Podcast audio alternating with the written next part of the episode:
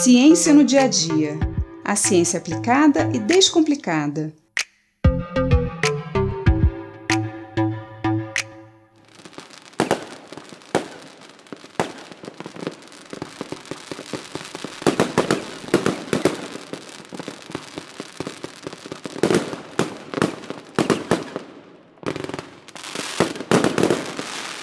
Festa de fim de ano é sinônimo de fogos de artifício. Não só aqui no Brasil, mas em várias partes do mundo. Aliás, os fogos de artifício têm sido usados para festas e celebrações há centenas de anos. Mas como eles surgiram? E como eles funcionam? Essa história começa na China, entre os anos 600 e 900, com a descoberta da pólvora. Segundo relatos de historiadores, essa foi uma descoberta ao acaso, quando alquimistas chineses, na busca pelo elixir da vida eterna, misturaram nitrato de potássio, ou salitre, com enxofre e carvão, resultando numa grande explosão. Mas antes mesmo da descoberta da pólvora, lá nos anos 200 antes da Era Comum, os chineses já usavam talos de bambu aquecidos para afugentar os inimigos. Na realidade, eles usavam os talos verdes de bambu para escrever e, ao final, deixavam os talos secando no fogo. Mas perceberam que, quando aqueciam demais, a madeira expandia e explodia, fazendo um enorme barulho. Quem já ouviu bambuzal queimando sabe bem o barulhão que faz. Ao colocar a pólvora dentro dos talos de bambu e aquecê-los, os chineses inventaram os primeiros fogos de artifício, que eram muito usados em festas e em celebrações culturais. Ao que tudo indica, os fogos de artifício antecederam o uso militar da pólvora. O primeiro registro de uso de pólvora para fins bélicos datam do ano de 1046, na forma de bombas lançadas por catapultas. De lá para cá, os fogos de artifício ganharam cores, formas diversas e conquistaram o mundo, sendo sinônimo de festa, alegria e comemorações.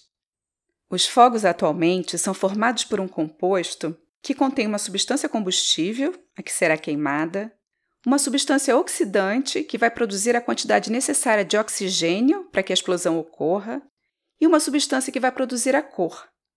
Todas essas substâncias são misturadas e compactadas com um agente aglutinante, um tipo de amido, formando pequenas esferas, chamadas de estrelas.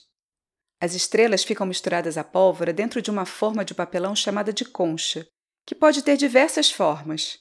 As conchas mais comuns têm a forma de um cilindro ou de um cone. O arranjo das estrelas dentro da concha vai determinar o formato, o desenho que os fogos farão quando explodirem no céu. Mas as cores dos fogos vão depender da sua composição. Algumas substâncias, quando recebem uma fonte de energia, seja calor, luz ou outro tipo de radiação, emitem luz. Esse fenômeno é chamado luminescência. E isso acontece porque a energia que os átomos dessa substância recebem excita seus elétrons, que então passam para um estado mais energético. Quando os elétrons voltam ao estado inicial, eles liberam essa energia na forma de luz mas cada substância emite luz em um determinado comprimento de onda, ou seja, emite uma cor específica. O cálcio, por exemplo, emite luz na faixa do laranja e o sódio na faixa do amarelo. O cobre emite cor azul e o bário verde. Os átomos de estrôncio e lítio emitem a cor vermelha e de potássio violeta. Luzes brancas ou prateadas são emitidas por alumínio, titânio ou magnésio. Esses são alguns dos elementos utilizados na composição das estrelas dos fogos de artifício. Mas os fogos, apesar de lindos, também podem trazer problemas. Além do perigo óbvio de queimaduras graves para quem está lançando ou mesmo para quem está próximo do local de lançamento, os fogos de artifício podem causar incêndios, dependendo de onde eles caírem. Outro problema são as partículas e substâncias tóxicas que os fogos liberam quando explodem. O combustível das estrelas que compõem os fogos é geralmente feito de uma mistura de enxofre e carvão. E os oxidantes mais utilizados são a base de nitratos, cloratos ou percloratos. E esses são os mesmos componentes da pólvora. Além disso, algumas das substâncias que produzem a cor dos fogos são metais tóxicos, como o chumbo, o bário, o titânio, o estrôncio ou cobre.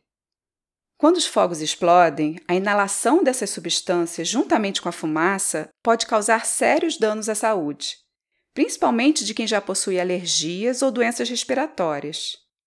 Além disso, essas substâncias suspensas no ar são carreadas pela chuva e se depositam no solo e na água, afetando o ambiente terrestre e aquático.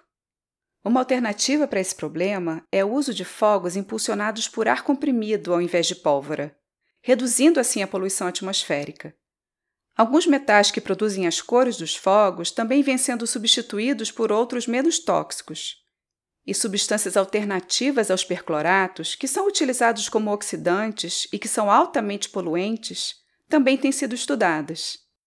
Mas um dos maiores impactos dos fogos de artifício é, sem dúvida, o barulho. As crianças se assustam, Pessoas com maior sensibilidade auditiva se incomodam terrivelmente. Cães e gatos se apavoram a ponto de fugirem de casa e se perderem. Isso sem falar dos animais silvestres, que ficam totalmente atordoados. Aves abandonam ninhos, morcegos se desorientam, e muitos animais terrestres, fugindo do barulho, acabam sendo atropelados. Mas para isso também há solução. São os fogos de artifício silenciosos que já têm sido utilizados em muitos países como uma forma de manter a beleza da festa sem incomodar as pessoas ou os animais.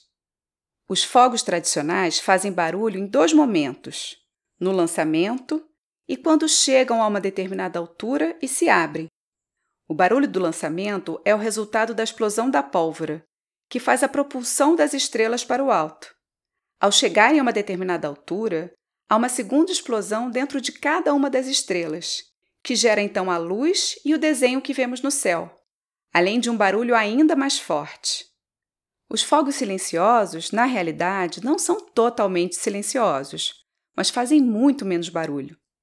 Nesses fogos, a segunda explosão não acontece, ou então ela é bem mais fraca, e as estrelas vão queimando gradualmente à medida que vão subindo, fazendo desenhos da base até o topo, não é possível evitar a explosão da pólvora na base, pois é essa combustão que fará a propulsão dos fogos.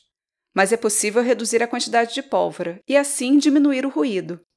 Com a redução da quantidade de pólvora, os fogos mais silenciosos não atingem uma altura tão elevada quanto os fogos tradicionais, mas ainda assim podem ter efeitos bem bonitos. Se podemos curtir a beleza dos fogos, com segurança, é claro, e sem incomodar ninguém, por que não? Feliz Ano Novo! Eu sou Mariana Guinter, bióloga e professora da Universidade de Pernambuco, e esse foi mais um Ciência no Dia a Dia.